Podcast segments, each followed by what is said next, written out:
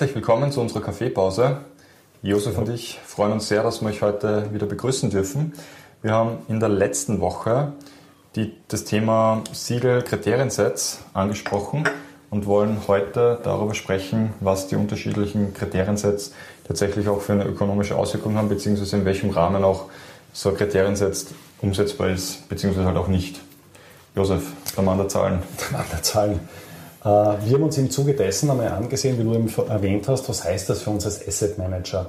Und als Asset Manager ist immer das Thema, äh, wie groß ist eigentlich mein investierbares Universum, was am Ende des Tages überbleibt. Und dort gibt es mehr oder weniger zwei unterschiedliche Zugänge. Ich könnte zum Beispiel mal den Thema Aktien heranziehen und Aktien, den Aktienbereich mit unterschiedlichen Kriteriensets miteinander vergleichen.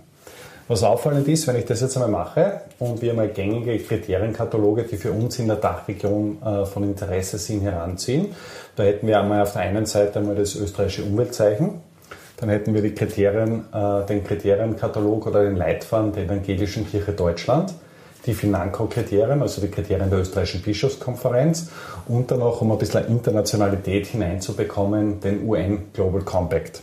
Genau. Und auffallend ist, wenn ich jetzt das einmal mehrere Stufen herunterziehe. Der erste Faktor, was man sagen kann im Aktienbereich, dass äh, eben die Coverage, also der Abdeckungsgrad von der Nachhaltigkeitsagentur sehr groß ist. Das heißt, wir sind bei 99 Prozent und mehr, wenn ich den, den MSCI World, also sprich die größten 1700 Unternehmen der Welt heranziehe. Und im ersten Schritt werden immer die Ausschlusskriterien angewandt.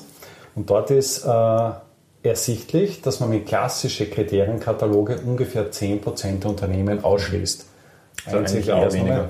Eher weniger. Einzige Ausnahme sind die Financo-Kriterien, wo über 20% der Unternehmen mhm. ausgeschlossen sind. Und jetzt ist eigentlich für mich das äh, sehr Interessante aus Sicht eines Asset Managers. Ich will eigentlich in Bezug auf die Nachhaltigkeit einen, einen positiven Beitrag erzielen. Durch den klassischen Ausschluss ist es aber so, dass ich meine Nachhaltigkeitsgüte nicht verbessert, beziehungsweise in einzelnen Bereichen sogar verschlechtert.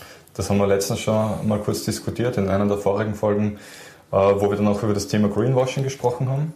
Richtig. Wobei man natürlich auch dazu sagen muss, dass man bei Ausschlusskriterium einfach ganze Branchensektoren, Bereiche ausschließt. Richtig. Und es ja durchaus passieren kann, dass in diesen Bereichen Unternehmen vorhanden sind, die ihre Mitarbeiter gut behandeln, die sich darum kümmern, dass sie die Umweltstandards erfüllen etc. Also mhm. äh, nur weil, nur weil ein, äh, ein, Unternehmen ein Rüstungsunternehmen ist, um ein Beispiel zu, nehmen, zu nennen, heißt es das nicht, dass die automatisch alles schlecht machen. Mhm. Also das ist schon etwas, was man da sicher auch noch dazu sagen muss.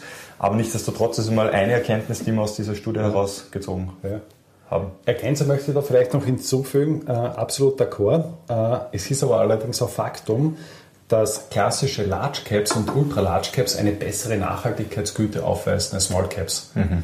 Und wenn ich jetzt die erste Stufe, also sprich nur die Ausschlusskriterien heranziehe, schließe ich im ersten Schritt aber gerade die Large Caps aus. Und wenn ich jetzt aber eigentlich Unternehmen per se ausschließe durch mhm. äh, diverse Ausschlusskriterien, die am Ende des Tages eine bessere Nachhaltigkeitsgüte aufweisen als Small Caps, dann ist es klar, warum sich die Nachhaltigkeitsgüte mhm. nicht verbessert. Was aber irgendwo auch logisch ist, wenn ich jetzt an einen Weltkonzern denke, der in, weiß nicht, in 100 oder mehr Ländern aktiv ist, unterschiedliche Geschäftssparten und Geschäftsfelder hat, dann ist es sehr wahrscheinlich, dass ich in irgendeinem Bereich einmal ein Ausschlusskriterium reiße im Gegensatz zu dem. Allerdings muss man auch festhalten, wir reden hier von MSI World, immerhin von den 1700 größten Unternehmen und äh, in Bezug auf das Greenwashing, was du äh, angesprochen hast, liegt für mich jetzt, ich spreche es einfach mal aus, der Verdacht sehr nahe, dass diese Ultra-Large Caps dann sehr viel Geld investieren, um äh, in Bezug auf die Nachhaltigkeit sehr gut auszusehen und dementsprechend auch einen gewissen Vorteil haben im Bereich der Small Caps. Das mit Sicherheit. Aber wie gesagt, eine reine Mutmaßung von mir jetzt. Absolut. Äh, wir haben über Aktien gesprochen. Wie schaut es bei Anleihen aus? Anleihen ähm, hat ah. man den, den Nachteil, dass man, oder ah. den Nachteil unter Anführungszeichen, dass man da jetzt primär nicht nur Unternehmensanleihen, sondern auch eben Staatsanleihen mhm. anschaut. Ja. Wer gleich darauf einhakt, ich möchte ganz kurz noch den Aktienbereich äh, beenden. Im zweiten Schritt ist noch wichtig, einen Best-in-Class-Ansatz zu nehmen. Und dort reduziert man das Universum mhm. dann einmal auf 40 Prozent im klassischen Bereich, also sprich bei den Kriterien der Evangelischen Kirche Deutschland, beim Umweltzeichen beziehungsweise auch beim UN Global Compact, Bei den Financo-Kriterien mhm. ist man ungefähr bei einem Drittel des Universums, was überbleibt. Zum Anleihenbereich, was du sprichst, äh, dort ist, äh, oder was du gerade angesprochen hast, dort ist äh, sehr stark ersichtlich, dass je besser die Bonität, desto besser ist die Nachhaltigkeitsgüte mhm. und auch desto höher ist die Coverage.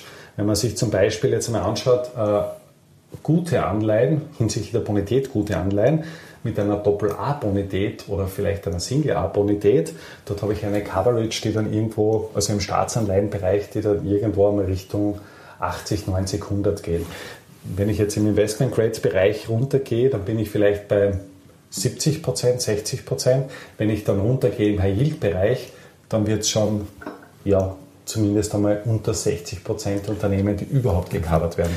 Das heißt, äh, wenn man es zusammenfasst, dass das Thema Nachhaltigkeit auch ein bisschen eine Form von Wohlstandsindikator ja, ist. absolut, absolut. Das heißt, die Unternehmen oder Staaten, die sich leisten können, absolut. haben halt dann auch die Möglichkeiten, dass sie Gelder dort investieren, absolut. um da Akzente zu setzen. Absolut.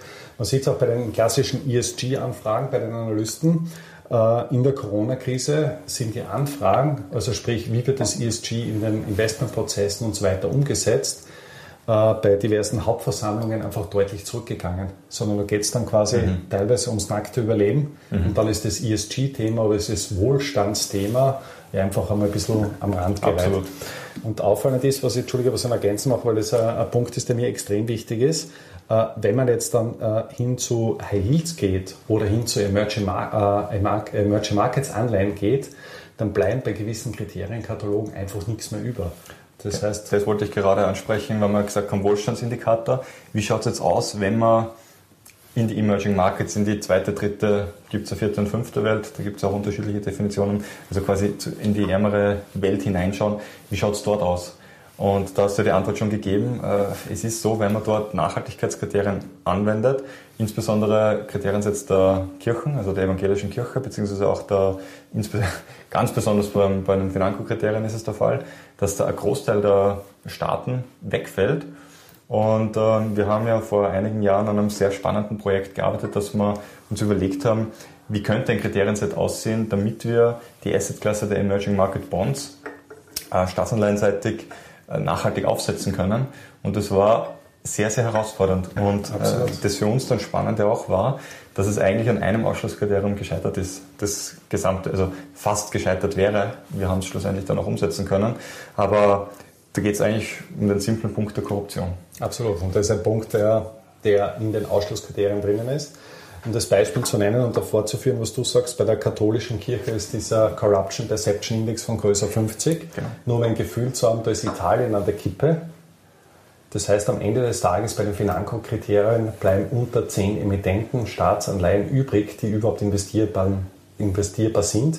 De facto für Emerging Markets Länder Quote von null. Mhm. Das heißt, da setzt sich für einen Asset Manager mhm. auch nicht die Frage, kann ich jetzt ein Portfolio umsetzen, weil ja, de facto einfach nichts überbleibt, in was ich investieren kann.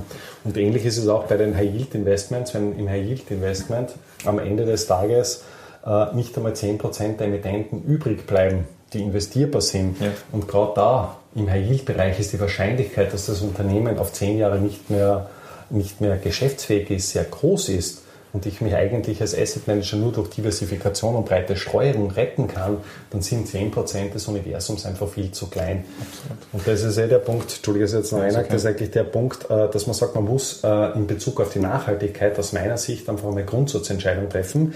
Wenn ich die Grundsatzentscheidung treffe, mein Kriterienkatalog ist zwingend einzuhalten, muss mir als Investor bewusst sein, mhm. ich kann nicht in alle Assetklassen investieren. Ja. Aber mich erinnert das ein bisschen an die Schule. Wenn ich jetzt hergehe und sage, äh, jede Schulstufe, also Alter 6 bis 18, wird mit exakt den gleichen Kriterien gemessen, dann habe ich 18-Jährige, die vielleicht dann die Matura schaffen, aber ein 6-Jähriger wird nie die Matura schaffen von, von nichts aus. Ja. Nein, und auch da muss man eben, in der Schule wäre es der Altersgruppe entsprechend genau. und in der Finanzwelt oder in, in, in, unserer Welt muss man halt sozusagen den Rahmenbedingungen entsprechend Akzente setzen, damit man was bewirken kann. Absolut. Weil einfach zu sagen, naja, alles ist schlecht und ich mache gar nichts, ich ziehe mich als Emerit äh, zurück und ähm, lebe in den Bergen, wird die Welt vielleicht für mich etwas besser machen, aber für viele andere nicht. Und wenn ich etwas bewegen möchte, dann muss ich dabei sein, dann muss ich mit den Leuten interagieren, ähm, muss vielleicht auch Gelder investieren, aber nicht an alle, sondern eben gezielt an die, die es besser ja, machen. Absolut. Also ich denke schon, dass man Das ist der zweite Weg. Genau. Gesagt, der zweite Weg, der ist, dass man da ideologisch jetzt nicht zu streng sein darf auch manchmal, weil das, der große Gedanke hinter den nachhaltigen Investments ja tatsächlich der ist, dass wir durch die Lenkung der Gelder tatsächlich etwas Gutes bewirken. Und das tun wir aber nur dann, wenn wir auch eine gewisse Masse abholen damit beziehungsweise es massentauglich machen. Sonst ist das einfach nicht möglich. Mhm. Und äh, ja, es ist spannend. Ähm und ich glaube auch von der Schwungmasse, das darf man auch nicht vergessen. Wenn wir jetzt dann quasi ein Elfenbeinturm-Denken haben und sagen, wir fördern jetzt mit unseren Investments nur jene Staaten, die sowieso schon exorbitant gut sind und aus der Masse herausreichen, erzeuge ich keine Schwungmasse. Genau. Ich glaube, also wie gesagt, das ist mein subjektiver Ansatz, wenn man vielleicht vom Niveau her ein bisschen niedergeht und sagt, man versucht die anderen Staaten, Unternehmen auch in eine gewisse Richtung zu drängen, vielleicht nicht mit dieser Nachhaltigkeitsgüte, was man bei den Elfentürmen hat, aber doch mit einer gewissen äh, oder mit gewissen Akzenten erhöhe ich einfach viel mehr Schwungmasse und kann global halt auch mehr erleben. Weil wie gesagt, allein, glaube ich, 86 Prozent der Menschheit leben in sogenannten Schwellenländern. Mhm. Und wenn ich die jetzt per se ausschließe, kann ich sagen, ja, mit meinen 14 Prozent bin ich super blütenweiß und das ist eh lässig. Aber ich werde de facto keine Rendite erwirtschaften, weil die guten Staaten hinsichtlich der Bonität keine Renditen abwerfen und zudem werde ich keine Schwungmasse erzeugen, weil wenn ich 14% der Welt super sauber bin, aber 86% der Welt eigentlich machen, was sie wollen, ich meine, was soll am Ende des Tages rauskommen? So ist es. Also da ist es teilweise schon überraschend, ähm, dass ähm, die Diskussionen manchmal im Sand verlaufen. Ähm, aber im Endeffekt ähm, denke ich, dass der Weg, den wir da aufgezeigt haben, dass der eigentlich klar sein sollte. Die Frage natürlich dann wieder, wie ist es ausgestaltet mhm. etc., aber das muss man dann eh individuell entscheiden. Was vielleicht auch noch anwerfen kann, was da vielleicht sehr interessant ist, es gibt da natürlich unterschiedliche Zugänge. Das größte Kriterium sind halt die kontroversen Wirtschaftspraktiken, die da irgendwo aufscheinen. Mhm. Aber wenn ich jetzt den kompletten Kriterienkatalog beispielsweise der Financo unterliege. Dort habe ich dann ungefähr 250 Ausschlüsse bei 1700 Unternehmen, beim UN Global Compact nur mehr 50. Das heißt, nur weil ein Kriterium jetzt gelistet ist und sagt, wir halten das ein, heißt das noch nicht zwingend, welche Nachhaltigkeitsgüter ich habe. Und wenn ich dann wirklich auf, auf äh, Number Crunchen aus bin und sage, ich möchte so, so weit wie möglich auftreiben und möglichst viele Punkte auf der Liste haben, dann nehme ich halt sowas wie beispielsweise äh, Pelze oder Tierversuche und habe da ja, maximal fünf Ausschlüsse beim ganzen MSCI World, was als Asset Manager relativ wurscht ist. Nur ich habe wieder plus eins auf meiner Liste jener Ausschlüsse, die ich dann einhalte. Und das ist auch etwas, was wir als, als Investoren oder als mündige Bürger dann durchaus auch in, in Betracht ziehen sollen. Genau. Ja, bei etwas exotischeren Assetklassen, mein High Yields hast du schon angesprochen, Unternehmensanleihen verhalten sich ähnlich zum MSCI World klarerweise. Convertibles äh, haben wir uns auch angeschaut. Da ist einfach die Coverage äh, nicht so groß. Also genau. das betrifft äh, das nicht machbar. Unternehmen, also Unternehmen, die einfach nicht gecovert werden von den meisten Ratingagenturen. Dementsprechend ist die Aussagekraft da nicht wirklich vorhanden. Äh, und und äh, noch weiter exotischer sind wir da nicht geworden. Ja. Und wie gesagt, für uns als Asset Manager ist es dann auch immer wichtig, dass wir äh, das Universum nicht zu stark in eine Richtung driften. Was man eh schon sagen muss, also wie gesagt, wenn ich jetzt eine europäische Ratingagentur hernehme, zumindest eine der wenigen verbleibenden, und das E-Thema in den Fokus stelle, habe ich immerhin einen, einen Shift hin zu Europa. Und der zweite große Shift ist hin zu guten Bonitäten, was dann wieder im Nachteil zu der Ertragserwartung geht. Und der dritte große Shift ist hin zu, zu Large Caps. Und damit habe ich von der Grundstruktur her ein tendenziell konservativeres Portfolio im Vergleich zur Grundgesamtheit, allein aufgrund dieser, dieser Parameter. Mhm. Auf der anderen Seite ist es so, äh, dass es gerade im, im, im Bullmarkt und so weiter nicht zwingend ist, dass diese konservativen Portfolios tendenziell outperformen. In Krisen wie einer Corona-Krise oder sonstiges, allein von der Struktur her der Unternehmen, ist es eben so, dass ich da ein gewisses Risikomanagement oder Risikopuffer habe. Mhm. Also das ist dann auch immer zweiseitig ja. zu sehen. Ja, ich denke, dass wir es in Summe jetzt gut abgearbeitet haben. Gibt es noch Punkte, die dir einfallen? Nein. Ich denke, dass wir dann nächste Woche zum nächsten Thema weiter wandern. Absolut. Bis dahin, schönes Wochenende, alles Gute, bis bald. Schönes Wochenende, bis dann.